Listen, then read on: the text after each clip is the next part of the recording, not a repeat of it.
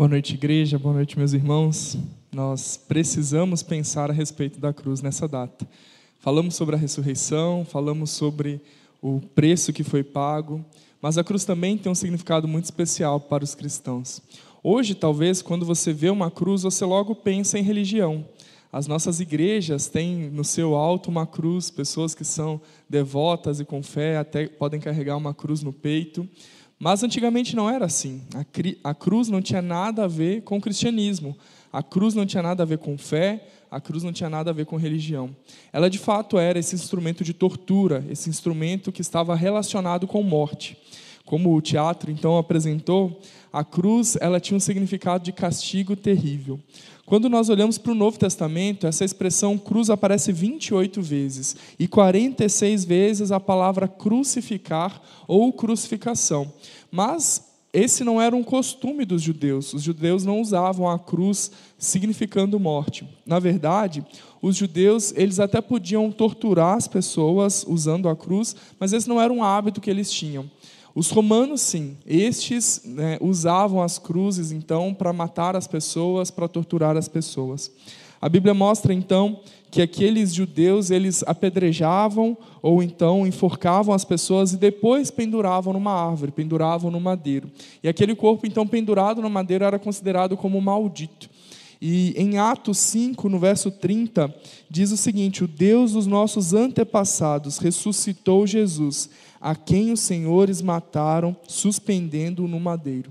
O mesmo Jesus que foi morto, pendurado no madeiro, considerado maldito por aquele povo romano, maldito para aquelas pessoas, ele ressuscitou. E a cruz de Jesus é uma cruz muito importante, de muito significado para nós.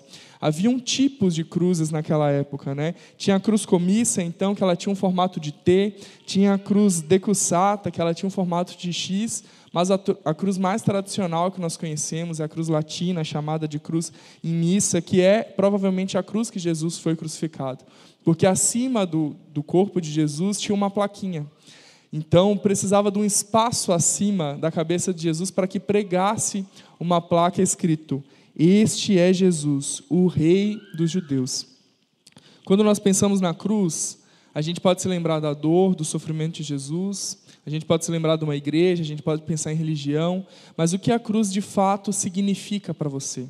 O que ela representa na sua vida?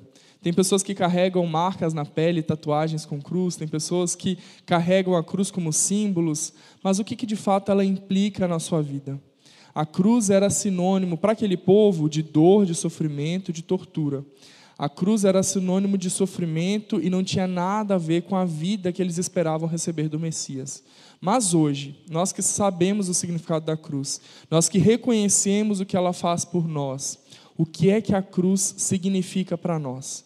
Pensando um pouco sobre esse significado da cruz, mais tarde nós falaremos a respeito das cruzes, então, que acompanharam a cruz de Jesus, para que no fim, então, nós possamos pensar a respeito dessa quarta cruz, que é o elemento principal dessa noite. Mas primeiro é preciso pensar e entender: você tem alguma relação com a cruz? O que a cruz significa para você. De fato, você entende o que a cruz representa para a nossa fé?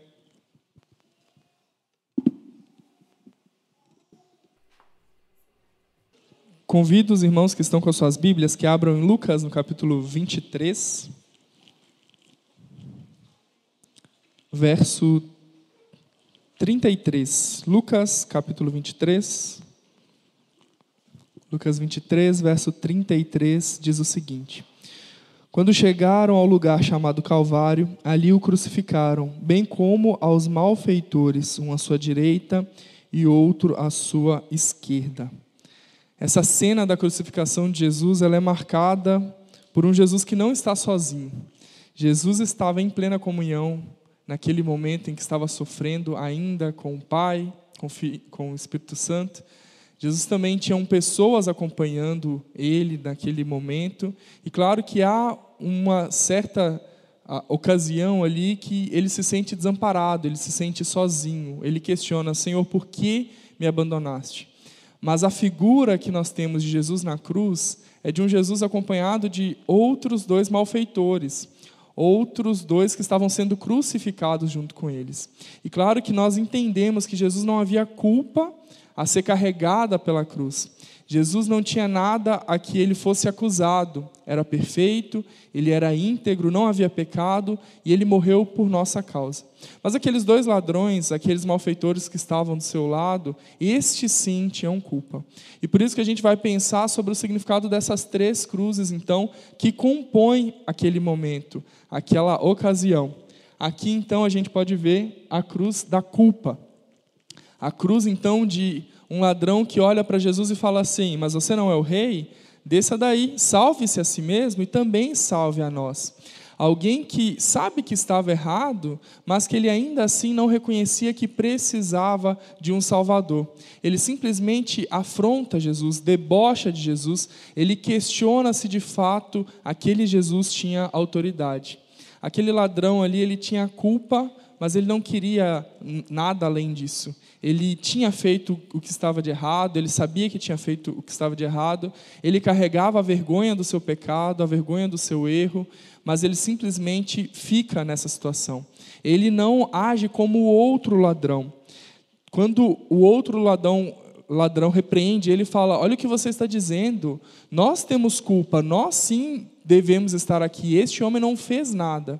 Este homem não é culpado, nós somos culpados. E ele demonstra arrependimento ao clamar: Senhor, lembre-se de mim. É possível então que o Senhor lembre-se de mim porque eu quero ser redimido. Eu reconheço que você é o Senhor. Nós vemos duas pessoas culpadas, mas com duas posturas diferentes alguém que sabe que está errado, alguém que carrega a sua culpa, mas ele não quer mudar de situação. Ele não quer reconhecer que ele precisa de um Senhor e de Salvador.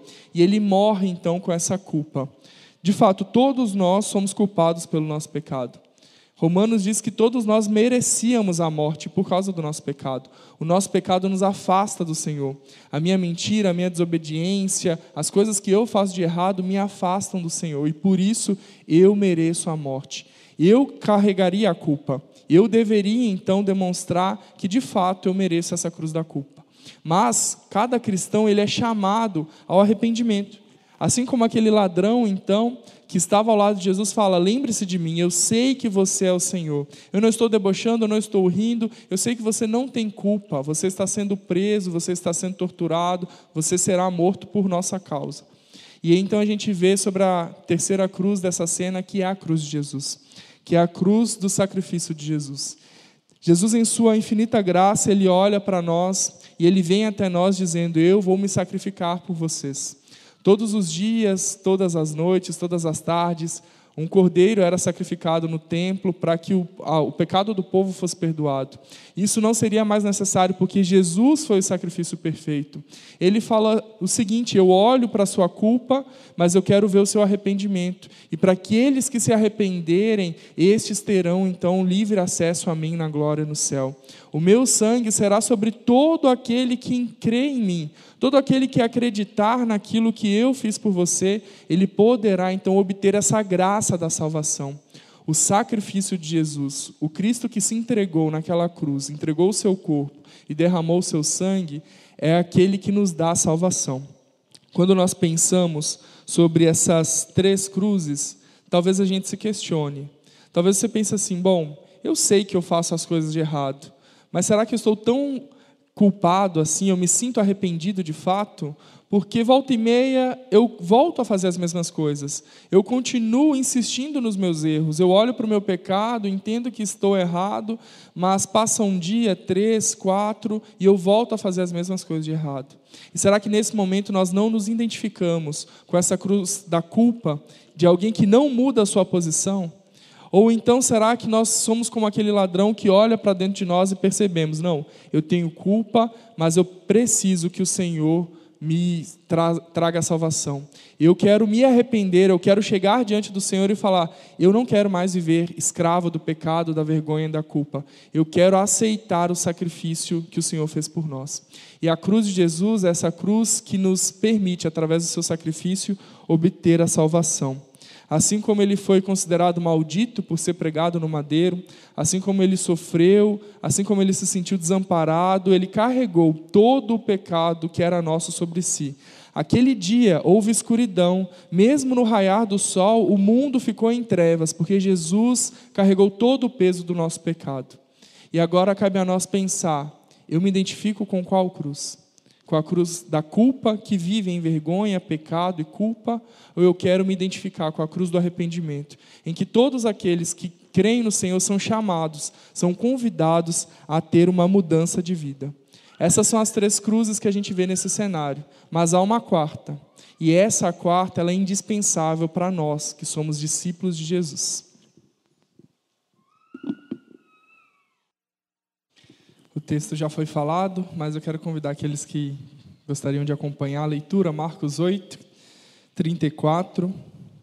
Nós vamos destrinchar aqui um pouquinho das palavras presentes nesse texto. Marcos capítulo 8, verso 34 diz o seguinte: Então, convoca, convocando a multidão e juntamente os seus discípulos, Jesus lhes disse: Se alguém quer vir após mim, negue-se a si mesmo, tome a sua cruz e siga-me.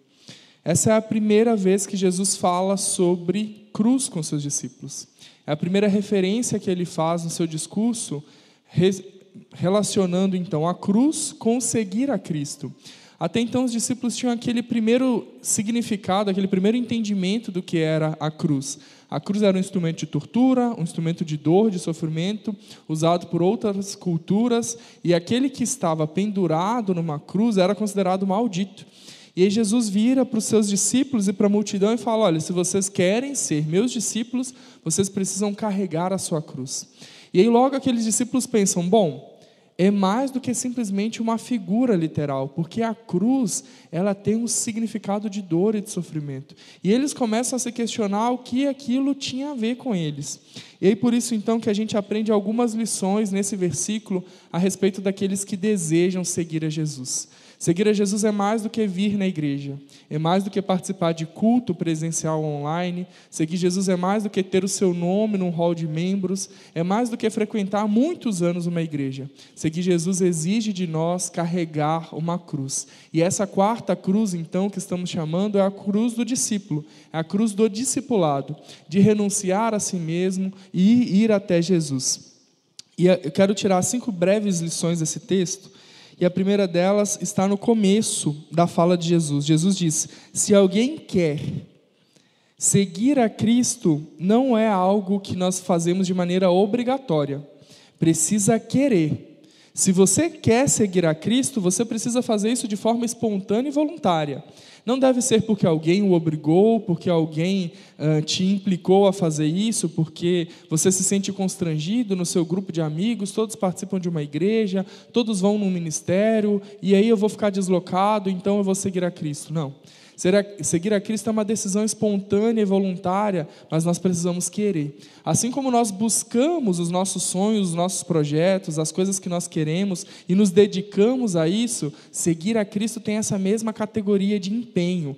Eu quero seguir a Cristo. É mais do que eu quero participar, eu quero ter um espaço para socializar, eu quero ter um ambiente agradável para criar os meus filhos. Eu quero participar do que Jesus está fazendo. E essa decisão espontânea e voluntária, ela tem mais implicações.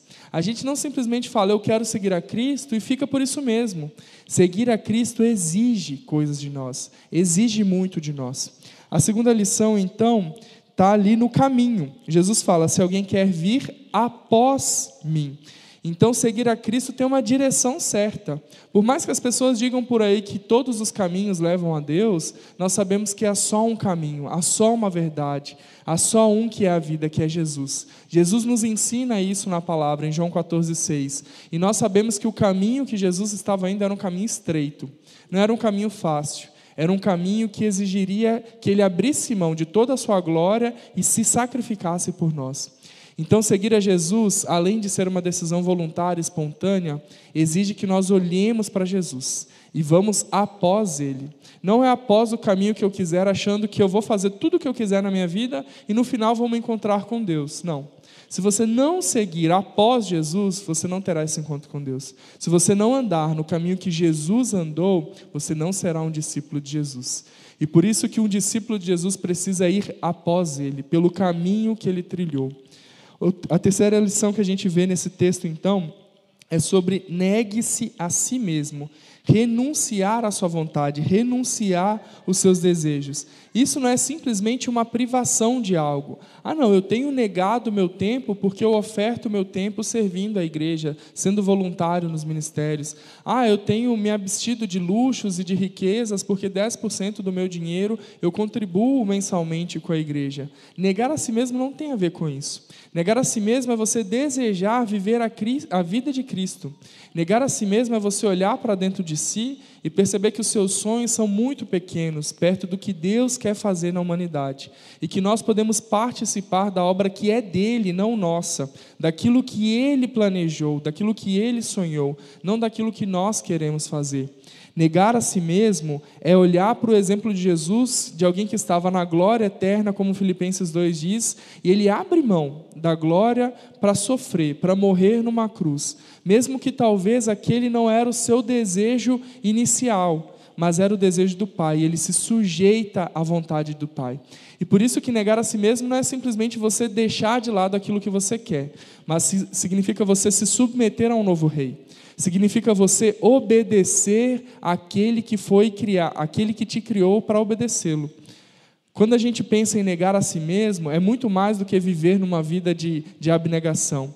É você olhar para dentro de si e falar, e pensar, falar, decidir. A minha vida não é mais importante que a vida de Cristo. E por isso eu me sujeito em obediência àquilo que Cristo é, àquilo que Ele fez e à vontade do meu Pai. E por isso que nós precisamos renunciar os nossos desejos, as nossas vontades e nos sujeitarmos à vontade primeira que é de Deus. A quarta lição desse texto fala: tome a sua cruz. E aí talvez muitas pessoas pensam que a cruz pode ser um sofrimento, uma doença, alguma perda, a cruz pode ser uma dificuldade na família, e aí muitas pessoas falam assim: "Ah, eu já estou carregando uma cruz pesada, né? Tanta coisa acontecendo na minha vida". Mas essas dificuldades, esses problemas, Jesus já havia nos avisado que teríamos, que teríamos que enfrentá-los, que teríamos que lidar com eles. Mas Jesus, ele não está falando simplesmente de você tomar uma cruz que não é sua, que você não escolheu. Quando a gente tá, quando a gente pensa em, em, problemas, em dificuldades, né, são coisas que a gente não escolhe, são coisas que simplesmente acontecem e nós precisamos lidar com elas na vida. Mas aqui Jesus está dizendo: pegue a sua cruz, levante-se, pegue todos os dias e carregue a sua cruz. Não é algo que simplesmente alguém joga nas tuas costas e você tem que suportar até o fim da caminhada. É decidir que ser como Jesus é algo que parte de mim e eu falo assim: eu quero participar. Assim como Jesus teve ajuda para carregar a cruz até o Calvário, nós entendemos que nós também podemos carregar a nossa cruz.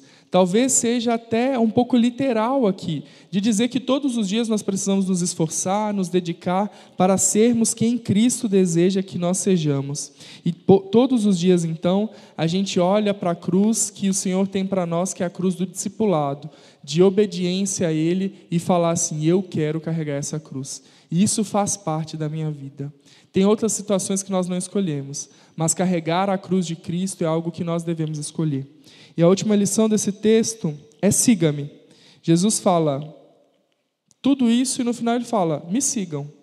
Talvez não seja um caminho tão difícil assim, porque eu já deixei ele traçado. Talvez você não tenha que ficar tão confuso assim a respeito de como fazer, de como lidar com as situações, se ele deixou o seu exemplo na sua palavra. E agora simplesmente ele fala: faça o que eu estou fazendo, viva como eu vivi, Olhe para mim e seja desse jeito. Siga-me. Quando Jesus fala siga-me, parece que ele já tinha falado isso no vem após mim, né? Se quiser vir após mim, então siga-me. É uma coisa que parece meio óbvia. Mas no final Jesus fala assim: não é simplesmente andar atrás de mim como a multidão andava. Como muitas pessoas cercavam Jesus, enchiam os lugares numa velocidade muito rápida, porque eles queriam cura, porque eles queriam ver os milagres, e muitas pessoas iam após Jesus. Mas no final, Jesus está falando: não basta vir após mim, você precisa de fato me seguir, ser como eu, fazer o que eu faço, olhar para o meu exemplo e viver assim. Então, a quarta cruz, a cruz do discípulo, a cruz do discipulado, ela é uma decisão espontânea nossa, voluntária. Eu quero seguir a Jesus. E quando eu digo isso, eu preciso entender que só há um caminho. Só há um lugar que eu posso traçar para eu chegar a encontrar com Jesus. Não há o caminho que você quiser, a postura que você quiser, a vida que você quiser. Só Jesus é o caminho. E por isso nós precisamos renunciar à nossa vontade, negar a nós mesmos, entender que eu preciso me sujeitar e obedecer à vontade do Deus que me criou para encontrar satisfação plena nele. E assim todos os dias tomar a minha cruz, carregar algo que Jesus fez por nós também, entendendo que eu quero participar do seu sacrifício. Se ele morreu por nós, porque eu não posso entregar a minha vida para viver a vida que é dele? E assim então nós conseguiremos seguir a Jesus. Seguir a Jesus é uma decisão importante e muda a sua vida. Você, quando olha para trás e percebe o que, que mudou na sua vida após você seguir a Jesus, precisa mudar muita coisa, porque é algo que a gente não consegue mais controlar. A vida que Jesus nos presenteia, nos dá, é uma vida plena, perfeita e satisfeita. E se você ainda não desfruta disso, é hora de você refletir se de fato você está carregando essa quarta cruz, a cruz do discipulado. Agora nós vamos ouvir um número especial, antes da gente concluir também esse momento das mensagens.